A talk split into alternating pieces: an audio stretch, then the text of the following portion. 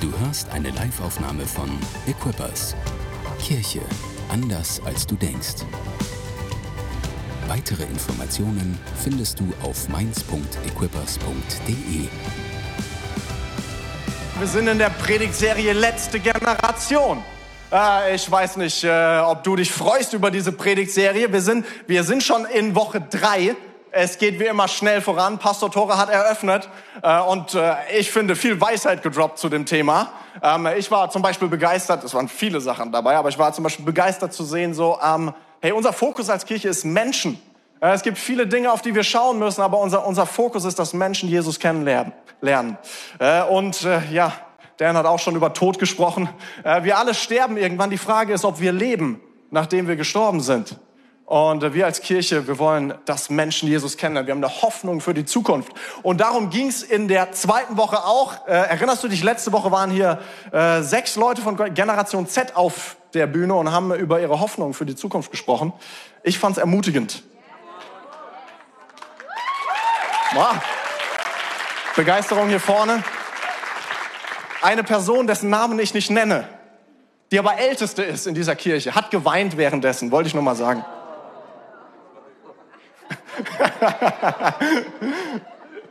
Ja, kannst später fragen, wer es war. Ähm, cool. Ich habe gedacht, ich steige direkt mit dem Wort Gottes ein.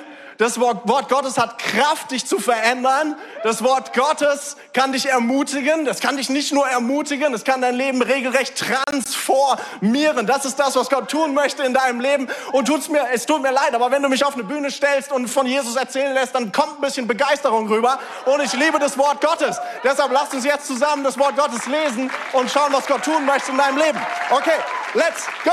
Woo. Ähm, Römer 8, ab Vers 18, ihr seid bereit. Kämpfen wir uns mal durch. Vers 18 bis Vers 23. Da schreibt Paulus folgendes. Ich bin aber davon überzeugt, dass unsere jetzigen Leiden, ah, ich habe doch gesagt Ermutigung, ne? Was soll ich sagen? Aber das ist nur der Start. Es kommen noch ein paar Verse. Ich verspreche, es wird besser. Bleibt dran. Ähm, dass unsere jetzigen Leiden bedeutungslos sind im Vergleich zu der Herrlichkeit, die er uns später schenken wird. Da steht, es wartet etwas Großartiges auf uns, eine Herrlichkeit. Vers 19. Denn die ganze Schöpfung und wir sind ja gerade irgendwie in der Serie Letzte Generation und oft geht's ja um die Schöpfung und um das Klima äh, und solche Sachen. Und Paulus schreibt hier von der ganzen Schöpfung, also nicht nur von den Menschen, sondern von der Schöpfung. Das beinhaltet die Tiere und die Pflanzen und die Berge und die Seen und das ganze Ding, was du nachlesen kannst in 1. Mose 1. Äh, denn die ganze Schöpfung wartet sehnsüchtig auf jenen Tag an dem Gott offenbar machen wird, wer wirklich zu seinen Kindern gehört. Alles auf Erden wurde der Vergänglichkeit unterworfen. Hier steht, die Erde hat ein Problem.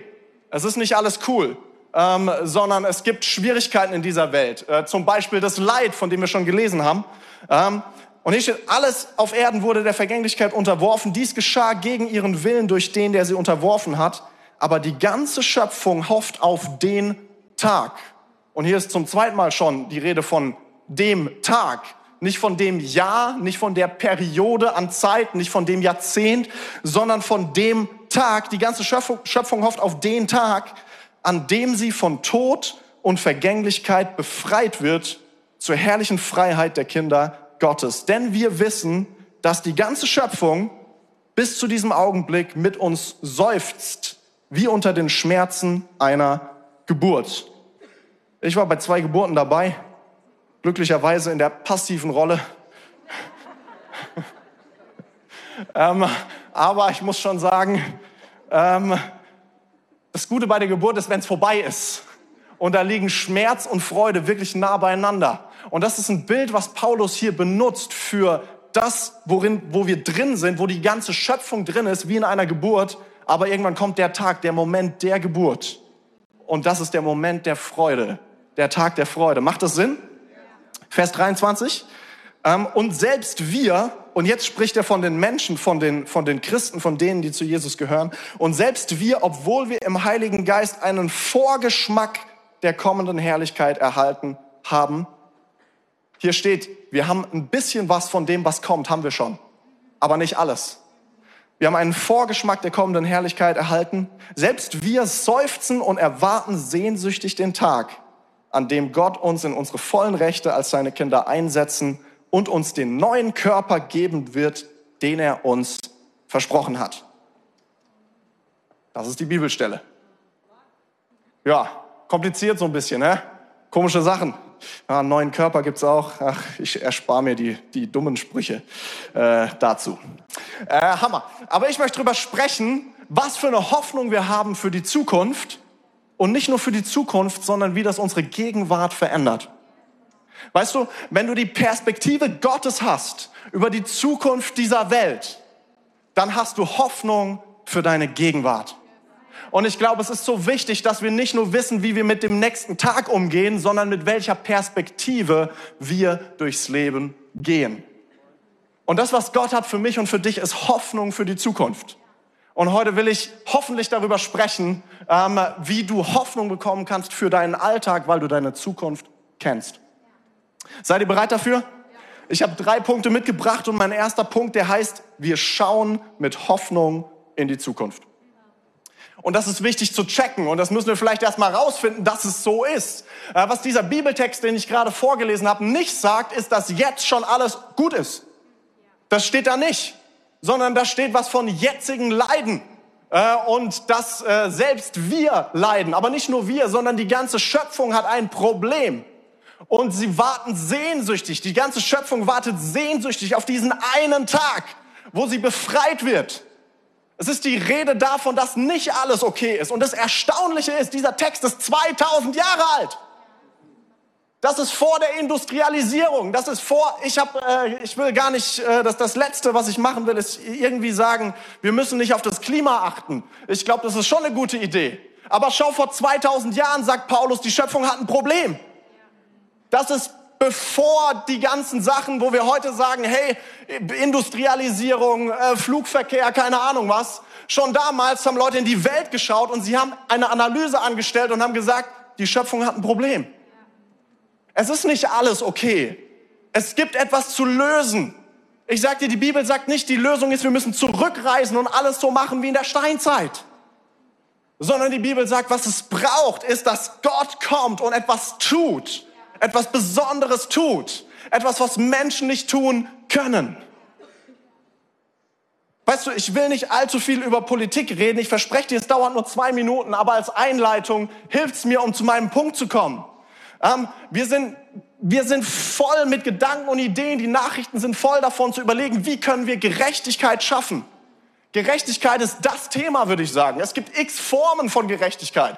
Es gibt, keine Ahnung, soziale Gerechtigkeit. Es gibt die Gerechtigkeit zwischen den Geschlechtern. Es gibt Klimagerechtigkeit. Es gibt, keine Ahnung, es braucht faire Löhne. Es gibt äh, Rassismus. Es gibt, keine Ahnung, ich habe einen Haufen Sachen aufgeschrieben. Bildungsgerechtigkeit, wirtschaftliche äh, Gerechtigkeit, Verteilung von Einkommen. Irgendwie alle sind sich einig in der Analyse, so richtig gerecht ist es nicht. In manchen Ecken vielleicht gerechter als in anderen und in manchen vielleicht sehr ungerecht. Und da, wo Kriege sind, am allerungerechtesten. Irgendwie alle sind sich einig, wir haben ein Problem. Die Frage ist, was ist die Lösung? Und auf der Suche nach Lösungen finden wir oft, ja, schauen wir, wer, wer, ist, eigentlich, wer ist eigentlich schuld? Und dann gibt es unterschiedliche Ideen, wer schuld ist, unterschiedliche Kontrahenten, unterschiedliche Feinde. Ähm, keine Ahnung, die Linken sagen, die Rechten sind schuld, die Rechten sagen, die Linken sind schuld, die, äh, weiß ich nicht, die im, äh, die im Norden sagen, die im Süden sind schuld. Ich will nicht, ich will, ich will dein Herz nicht verletzen durch meine Aussagen, deshalb bin ich sehr vorsichtig.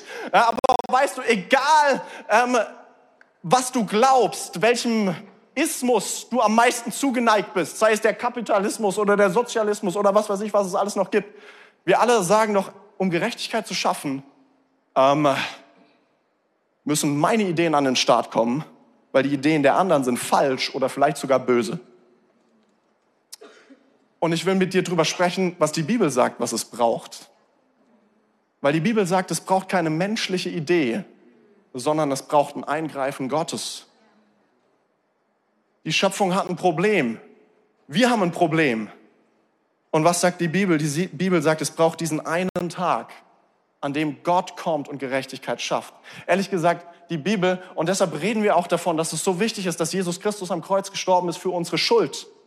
Jesus Christus ist nicht nur für die, naja, ist schon für die Bösen gestorben, aber die Bösen, das sind nicht einfach nur die, die Kriege verursachen, sondern wir alle haben ein Problem, und zwar unser böses Herz. Und das ist der Ursprung aller Ungerechtigkeit, ist unser Herz. Einmal sagt Jesus, ich, ich weiß nicht, irgendwie, ich denke, er macht da so rhetorisch gesehen eigentlich so einen kleinen Predigtfehler. Darf man eigentlich nicht sagen, ne? Aber keine Ahnung. Also einmal, einmal sagt er, pass auf, einmal sagt er vor versammelter Menge, wenn sogar ihr, die ihr doch böse, böse seid, euren Kindern Gutes gebt, wie viel mehr wird der Heilige Geist, wird Gott euch den Heiligen Geist geben, wenn ihr ihn darum bittet? Und ähm, ich lese das so und ich komme gar nicht bis zum Ende, weil er sagt, wenn sogar ihr, die ihr doch böse seid. Und dann hänge ich immer ab, weil ich mir denke, hat der jetzt nicht wirklich gesagt? Weil wenn du eine Botschaft raushauen willst, dann machst du nicht mitten im Satz irgendwas, wo die Leute denken, ey, ich bin raus. so. Und irgendwie, ich bin, ich, ich bin raus. Der kann doch nicht, Jesus kann doch nicht in so einem Nebensatz einfach mal hier Backpfeifen verteilen. Und sagen, ich wollte nur mal sagen, ihr seid alle böse, aber Jesus hat euch trotzdem, oder Gott hat euch trotzdem lieb, schenkt euch trotzdem den Heiligen Geist. Ähm, und das ist die Perspektive der Bibel auf uns, auf unser Herz. Wir sind böse, deshalb musste Jesus Christus sterben, um uns zu retten von unserer Schuld. Und was wir hier in Römer 8 lesen, ist, es braucht nicht eine menschliche Idee, sondern es braucht eine göttliche Intervention dafür, dass die Schöpfung geheilt werden kann. Das ist das, was hier steht, weil die ganze Schöpfung wartet sehnsüchtig auf diesen einen Tag der Befreiung, auf diesen einen Tag der Erlösung. Habe ich den Bibelvers nochmal dabei? Ja, ich lese nochmal vor. Römer 8, Vers 19. Denn die ganze Schöpfung wartet sehnsüchtig auf jenen Tag, an dem Gott offenbar machen wird, wer wirklich zu seinen Kindern gehört. Aber die Schöpfung hofft auf den Tag, an dem sie von Tod und Vergänglichkeit befreit wird zur herrlichen Freiheit der Kinder Gottes. Und dieser eine Tag ist der Tag, an dem Jesus wiederkommt. Dieser eine Tag ist dieser Tag, der, wir haben es gelesen, mit dem Körper, der Auferstehung der Toten. Dieser eine Tag ist der Tag, auch der Tag des Gerichts. Und darüber will keiner so wirklich reden. Tag des Gerichts. Ich war letzte Woche auf einem Meeting mit anderen Pastoren aus Mainz, Evangelische Allianz. Ähm, und äh, da gab's, da gibt's so eine Gebetswoche und dann wurden so die Themen verteilt. Wer wann, wer wann predigt? Und bei einem ein Thema an einem Abend war das Weltgericht. Und was soll ich sagen? Einer war da, hat erst gesagt, ich nehme den Donnerstag. Und dann hat er gelesen, was das Thema ist, und hat er gesagt, oh nein, ich nehme den Dienstag. Das war lustig. Äh, man redet nicht gern drüber. Aber ich habe gedacht, ich, ich, ich rede einfach ein bisschen drüber. Weil ich glaube, wir haben die falsche Perspektive auf jenen Tag. Weil die Bibel ist voller Hoffnung und voller Kraft und voller Vorfreude, wir haben es gelesen, auf diesen einen Tag. Darf ich dir mal vorlesen aus dem Alten Testament, Psalm 96. Pass genau auf. Da steht Folgendes. Da steht, erzählt allen Völkern, dass der Herr allein König ist. Die Erde ist fest gegründet und kann nicht einstürzen.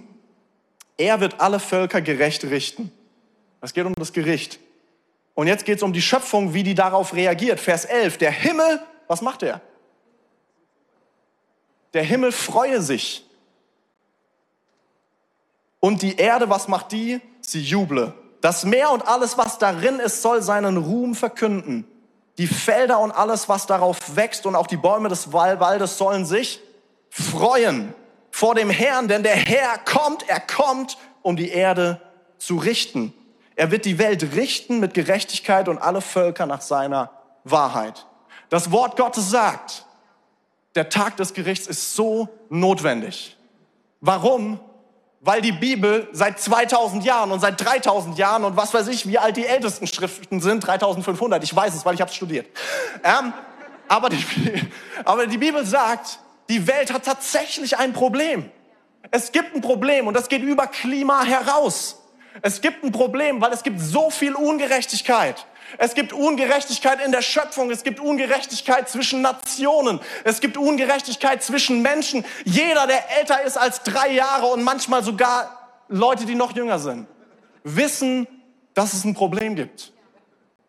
Und die Nachrichten sind voll mit, mit Armut und die Nachrichten sind voll mit Konflikten und die Nachrichten sind voll mit Morden und die, und die Nachrichten sind voll mit dem Bösen dieser Welt.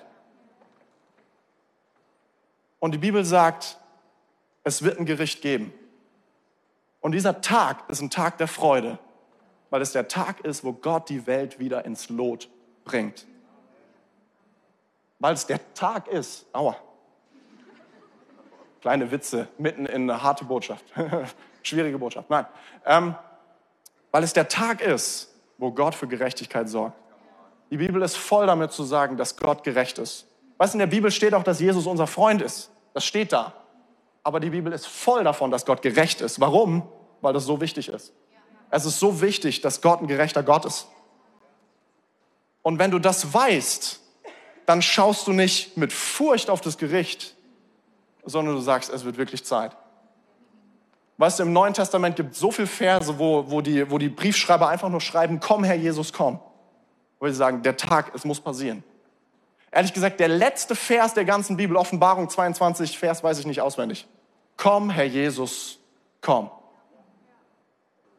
Okay, danach kommt noch die Gnade und der, der Friede des Herrn sei mit euch. Aber das ist sowas wie mit freundlichen Grüßen. komm, Herr Jesus, komm. Und das ist eine Hoffnung, die wir haben. Weil glaub mir, wir werden nicht für die Gerechtigkeit sorgen. Ähm, so oft äh, im Alten Testament, im Neuen Testament sind Männer und Frauen Gottes aufgestanden. Und es ist der Hammer, dass sie das getan haben. Und sie haben ein Stück Himmel auf die Erde gebracht. Aber es war nie die Lösung. Sondern was es braucht, ist, dass Gott an den Start kommt und Gerechtigkeit bringt. Und Römer 8, Vers 1 lesen wir, für diejenigen, die zu Jesus gehören, gibt es keine Verurteilung mehr. Auch wir haben ein Problem, böses Herz. Aber Jesus Christus ist am Kreuz für unsere Schuld gestorben. Er musste sterben. Es war kein Unfall. Er musste sterben. Und wenn du ihn einlädst in dein Leben, dann wirst du gerettet werden. Auch wenn du böse bist. Ah, Freunde. Es gibt Hoffnung für die Zukunft. Und ich hoffe, dass du diese Perspektive hast für die Zukunft. Es gibt eine Lösung. Ich bin ermutigt davon. Ich hoffe, du auch ein bisschen. Ähm, ich habe auch noch zwei andere Punkte. Seid ihr dafür bereit? Ähm, mein zweiter Punkt ist, weil ich möchte auch, dass du, äh, dass du Hoffnung hast in der Gegenwart, nicht nur für die Zukunft, auch in der Gegenwart. Äh, mein zweiter Punkt ist, wir leben in einer Spannung. Ähm, und wir haben schon gelesen von der seufzenden Schöpfung, von der Schöpfung, die ein Problem hat.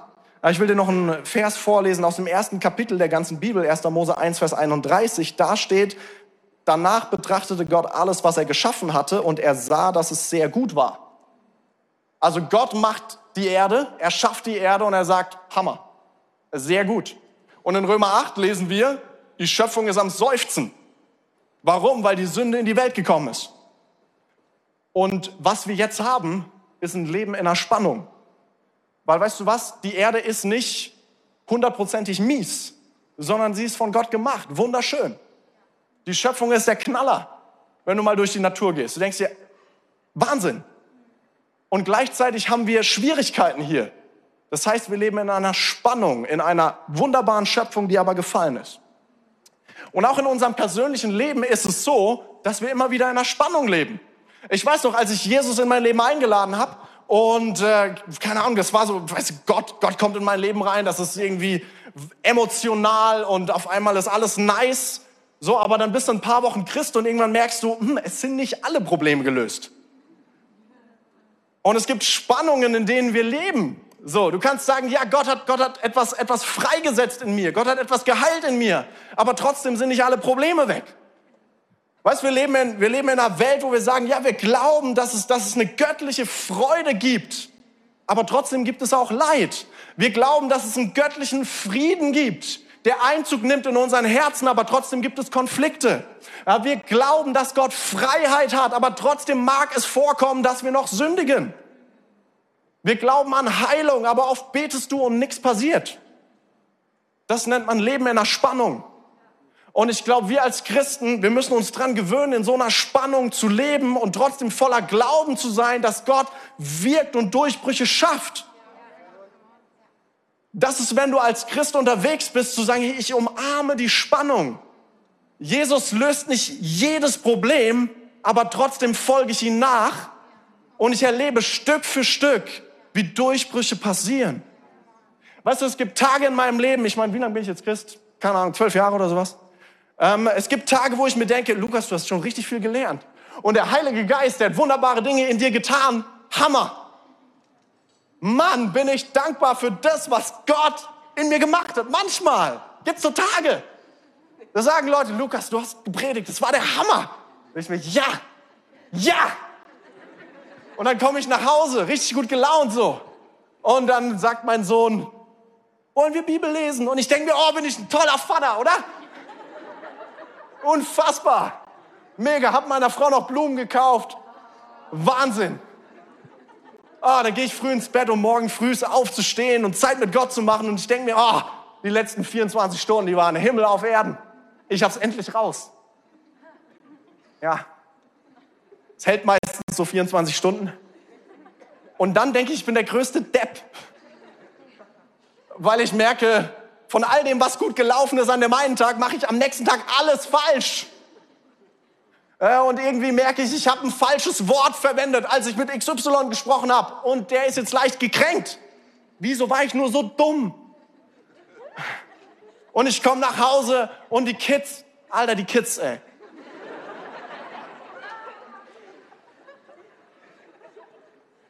Ja, was soll ich sagen? Und mein einziges Ziel ist, dass sie so schnell wie möglich schlafen. Vielleicht kennst du das. Manchmal habe ich das einfach so schnell wie möglich, einfach egal, einfach so schnell wie möglich. Wir streichen die ganzen Routinen, egal. Einfach so schnell wie möglich schlafen. Ich spüre das, ja. Und äh, irgendwie denke ich dann, okay, jetzt ist endlich der Tag vorbei, jetzt, oh, jetzt brauche ich noch Pause, jetzt, jetzt schaue ich noch eine Serie. Und dann gehe ich ins Bett. Und irgendwie, soll ich sagen, es wird ein bisschen mehr. Und am nächsten Morgen stehe ich nicht auf, um äh, Gott zu preisen, sondern ich stehe auf, weil der Wecker sagt, wenn du jetzt nicht aufstehst, dann kommst du zu spät zur Leadership Academy und dann sagen deine ganzen Schüler, du bist zu spät gekommen. Mal ist es so und mal ist es so. Und das ist, wenn man in einer Spannung lebt, versteht ihr? Und, und, und weißt du, wir leben in einer Spannung und es ist nicht alles ideal, aber ich glaube, es gibt, wir müssen balancieren. Wir brauchen Gottes Gnade und Gottes Veränderung. Weil ich glaube wirklich, was Gott tun möchte in deinem Leben, er möchte nicht, dass du da bleibst, wo du jetzt gerade bist. Er möchte etwas tun in dir. Er möchte dich verwandeln. Er möchte dich freisetzen. Er möchte Heilung in dein Leben bringen. Und wir leben in dieser Spannung und wir brauchen Gottes Gnade jeden Tag und wir brauchen Gottes Veränderung jeden Tag. Schau, ähm, wenn, wenn, wenn wir uns die Jünger anschauen, sie brauchen beides. Da ist, da ist Petrus, der verleugnet, Jesus überhaupt zu kennen. Der braucht wirklich Gnade, unser lieber Petrus. Äh, da, ist, da ist Johannes, ähm, der sich wünscht, der zu Jesus sagt, hey, wie wär's, ähm, wenn du einfach mal Feuer vom Himmel, Himmel regnen lässt und diese Menschen vernichtest? Das steht da. Ich so, okay, da ist noch ein bisschen Charakterbildung nötig, nötig bei unserem lieben Johannes. Ähm, oder, oder, keine Ahnung, da ist ähm, Thomas. Jesus Christus steht von den Toten wieder auf und Thomas sagt, glaube ich nicht. Und dann begegnet der auferstandene Jesus, begegnet allen und dann ist der Moment der Himmelfahrt, Matthäus 28, und so kleines Side Note steht und die, äh, und die, die Jünger beteten Jesus an, aber einige zweifelten noch.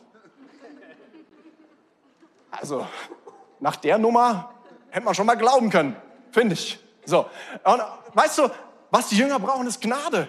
Immer wieder Jesus, der sagt, hey, ich bin gnädig, der, der, der, der, der Petrus beruft. Petrus hat dreimal verleugnet, Jesus zu kennen. Und bei der nächsten Begegnung sagt Jesus dreimal zu äh, Petrus, weide meine Schafe. Er gibt ihm einen Auftrag. Er sagt es ihm dreimal. Er sagt, dein Scheitern ändert nichts an meiner Berufung. Und schau, die Jünger, sie werden verändert, sie werden verwandelt. Petrus, der Wankelmütige, der nicht zu seinem Wort steht, wird zu Petrus dem Fels, der predigt und 3000 Menschen kommen zum Glauben. Da ist Johannes, der sich Feuer vom Himmel wünscht und er ist derjenige, der als der Liebesapostel bekannt wird. Der Johannesbriefe schreibt, Gott ist die Liebe. Wer in der Liebe bleibt, der bleibt in Gott und Gott in ihm. Geliebte, ich schreibe euch, weil Gott euch so sehr liebt. Da ist eine Verwandlung in seinem Herzen. Da ist Thomas, der zweifelt. Und ähm, irgendwann haben sie das Grab von Thomas entdeckt in Indien. Also der ist mal richtig losmarschiert, ohne Flugzeug und ohne Auto und hat das Evangelium mal straight bis nach Indien gebracht. Das ist doch eine Veränderung. Und weißt du, das ist das, was Gott tun möchte in unseren Herzen. Und, und das ist das, was ich dir weitergeben möchte für diese Spannung, in der wir leben. Wir brauchen Gottes Gnade an jedem Morgen neu, an jedem Tag neu, ganz egal, wie gut dein gestern war. Und gleichzeitig glauben wir, Gott ist da, unser Leben zu verändern, um uns Christus ähnlicher zu machen. Und ich will dir sagen, die Dinge, mit denen du kämpfst, sie müssen nicht so bleiben. Jesus kann dich frei machen. Wir brauchen, was habe ich gesagt, Gnade und Veränderung. Manchmal brauchen wir auch Glauben und wir müssen wissen, was unsere Identität ist. Manchmal müssen wir diese zwei Sachen handeln. Vielleicht wenn es um das Thema, um das Thema Heilung geht. Ich glaube, es ist wichtig, dass wir Glauben haben. Aber wir müssen auch wissen, unsere Identität liegt nicht in der Heilung, sondern unsere Identität ist in Jesus. Auch wenn keine Heilung passiert, haben wir alles, was wir brauchen. Das ist die Spannung zwischen, zwischen Glauben und meiner Identität. Und ach, nehmen wir uns die Zeit, sieht gut aus. Ähm, oder auch für Heilung zu beten. Ich erinnere mich, diese Woche habe ich mit, mit einer Person über, über Zeichen und Wunder gesprochen. Hammer. Ähm, war, war nice. Ähm, und ich habe mich erinnert an einen Unterricht, den ich mal in der Bibelschule hatte bei ähm, Pastor Andreas Hermann, falls ihn jemand kennt. Bestimmt, Legende. Und es war ein, war, ein, war ein Unterricht über Heilung. Ähm, und wir haben da gebetet für halt die Bibelschule, die da waren. Und das war so abgefahren, weil wirklich, ich meine, waren jetzt keine todkranken Leute da am Start, aber wir haben gebetet für Kopfschmerzen, die waren weg. Wir haben gebetet für Leute, die haben irgendwie, einer irgendwie so, der hat gesagt, mein einer Fuß ist ein Zentimeter kürzer als der andere. Wir haben gebetet, zack, und gemessen. Oh, das war der Hammer bei Andreas Hermann. So, und ich weiß noch, ich bin da rausmarschiert und ich habe gedacht, boah, jetzt verändern wir die Welt. Mega. Und dann kam irgendwie der andere Tag. Ja, was soll ich sagen? Die 24 Stunden nach den guten Stunden. Und irgendwie, ah, vielleicht, hm, vielleicht, na, klappt es vielleicht doch nicht so. Und wir müssen, ich glaube, wir brauchen diese Spannung von Glauben äh, und damit leben, wenn noch nicht alles passiert. Schau, ich will dir ein Beispiel geben. Paulus, ich finde es wirklich unglaublich. Paulus in 2. Korinther, meine ich, 10, ähm, schreibt, ähm, oder schreibt, dass er dreimal zu Gott betet, dass er den Dorn aus seinem Fleisch wegnimmt, der ihn so sehr belastet. Er schreibt nicht darüber, was dieser Dorn ist. Er schreibt nicht, was das Problem ist. Viele Theologen denken, es war vielleicht eine Krankheit. Nehmen wir mal an, es ist eine Krankheit. Ähm, da, da ist etwas im Leben von Paulus, was ihn wirklich peinigt, was ihn wirklich fertig macht. Und er betet und betet und betet und nichts passiert. Und am Ende kommt er zu dem Schluss, ich vertraue in meiner Schwachheit auf Gott, denn in meiner Schwachheit bin ich stark. Das heißt, er ist nicht geheilt worden, der Dorn ist nicht weggegangen. Und ich denke mir, es ist doch verrückt, weil Paulus in der Apostelgeschichte durch die Gegend läuft und Wunder tut am laufenden Band. Da beißt ihn irgendwie eine giftige Schlange, alle sagen, oh, mal schauen, wie lange du überlebst. Und er macht einfach weiter, isst da schön sein Steak oder was auch immer gerade los war. So, ähm, er betet für Menschen, die werden getauft im Heiligen Geist, die werden geheilt. Einmal predigt er stundenlang, so lang, dass einer vor Langweile aus dem Fenster rauskippt. Es steht da. Fällt auf den Boden, ist tot. Paulus geht runter, betet für ihn, steht auf von den Toten. Geht wieder hoch, predigt weiter. steht da. Und ich denke mir, wie kannst du auf der einen Seite all diese Sachen erleben und dann damit leben, dass in deinem Leben nichts passiert. Das ist doch eine Spannung, oder? Und ich will sagen, wir, wir leben in einer Spannung. Und ich will dich ermutigen und auffordern, heute zu sagen, hey, ich will voller Glauben leben und gleichzeitig wissen, was meine Identität ist. Hey, das Wunder ist nicht meine Identität. Jesus ist meine Identität. Aber ich habe Glauben dafür, dass große Dinge passieren in meinem Leben und durch meinen Dienst. Das ist das, was wir brauchen. Und ich bin richtig begeistert davon. Vielleicht du auch ein bisschen. Wir leben in einer Spannung. Wollte ich noch was sagen?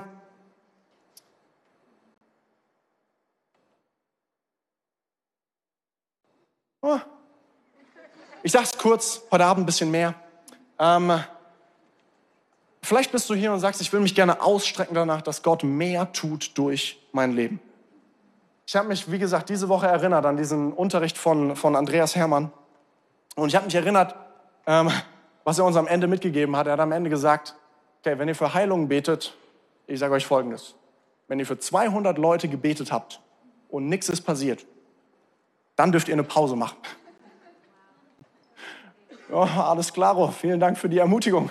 Ähm, so, das war das, was er zu uns gesagt hat. Aber ich fand es irgendwie mega, ähm, weil er sagt, hey, ähm, nur weil einmal nichts passiert, weil fünfmal nichts passiert, weil zehnmal nichts passiert, ist es nicht der Grund zu sagen, okay, ich höre auf, ich glaube, es existiert nicht.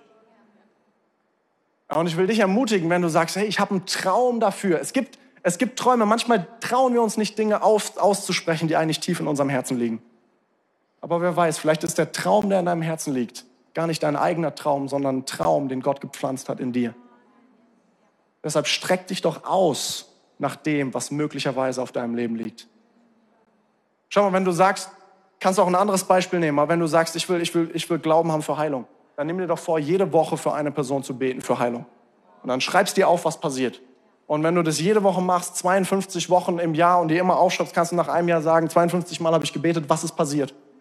Sagst bei den Leuten Bescheid und wenn nichts passiert ist, dann darfst du eine Pause machen. Aber wer weiß, was passiert, wenn wir anfangen, im Glauben zu gehen. Und lieber Christ, ich will dich herausfordern zu sagen, da ist mehr. Wer weiß, was auf deinem Leben liegt. Letzter Punkt. Seid ihr bereit für den letzten Punkt? Alright, mein erster Punkt war, wir haben Hoffnung für die Zukunft. Mein zweiter Punkt war, wir leben in einer Spannung. Mein dritter Punkt ist, wir sind der Trailer für Gottes kommendes Reich. Yeah. Ähm, ich mag Trailer. Bevor ich einen Film anschaue, schaue ich mir immer erst den Trailer an, äh, um irgendwie zu wissen, ob sich das möglicherweise lohnen wird. Weißt du, der Trailer von einem Film ist nicht der Film aber er ist ein Vorgeschmack auf den Film. Du kriegst einen kleinen Vorgeschmack auf das, was dich erwartet. Und was wir sind, wir sind ein Trailer für das kommende Reich von Jesus Christus. Wenn wir sagen, wir schaffen einen Ort, an dem der Himmel die Erde berührt, dann sagen wir, das ist ein Vorgeschmack, das ist ein Trailer auf das, was Gott tun wird an dem Tag, an dem er wiederkommt. Römer 8, Vers 23. Und selbst wir, obwohl wir im Heiligen Geist einen Vorgeschmack der kommenden Herrlichkeit erhalten haben, seufzen und warten, weil wir in der Spannung leben. Wir haben einen Vorgeschmack erhalten. Und Gott möchte wirken in diesem Haus. Gott möchte wirken durch dein Leben. Ich habe vor, vor zwei, drei Wochen oder sowas, ähm, habe ich auf YouTube oder so ähm, habe ich ein Interview geschaut ähm, äh, mit äh, Kevin Prince Boateng. Wer kennt den noch? Nicht Jerome, der ist Weltmeister geworden. Der andere, der für Ghana spielt, Kevin Prince Boateng, hat damals Michael Ballack böse umgegrätscht. Ähm, nerdy Stuff, du musst es nicht wissen. Das ist einfach nur so Fußballerzeugs. Naja, also Kevin Prince Boateng, Fußballer. Ähm, und ähm, der, der hat erzählt, äh, irgendwie mit Rio Ferdinand war das, glaube ich. Ne, ist, ist völlig irrelevant. Ähm, der hat erzählt davon, wie er Jesus kennengelernt hat. Ähm, und ist jetzt äh, die, ein paar Wochen, Monate alt. Und ich habe das Interview gehört und ich fand es, ah, ich, ich liebe es, wenn der Himmel die Erde berührt, weißt du? Weil ich kann dir sagen, ich meine, ich kann dir auch meine Geschichte erzählen, aber ich habe sie schon x-mal erzählt, als ich in diesen Raum gegangen bin und da waren tausende von Menschen, die haben Jesus begeistert gefeiert in dem Moment hat für mich der Himmel die Erde berührt. Und ein Vorgeschmack, ein Trailer der kommenden Herrlichkeit habe ich erlebt. Und vielleicht bestimmt hast du schon einen Vorgeschmack der kommenden Herrlichkeit erlebt. nicht jeden Sonntag. Sonntag ist immer ermutigend. Aber es gibt so besondere Sonntage oder besondere Momente in deinem Leben, wo du merkst, der Himmel berührt die Erde.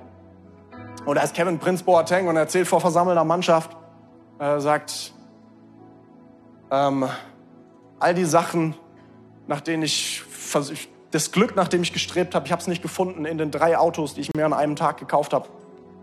War schön für eine Woche, aber danach war die Leere wieder da.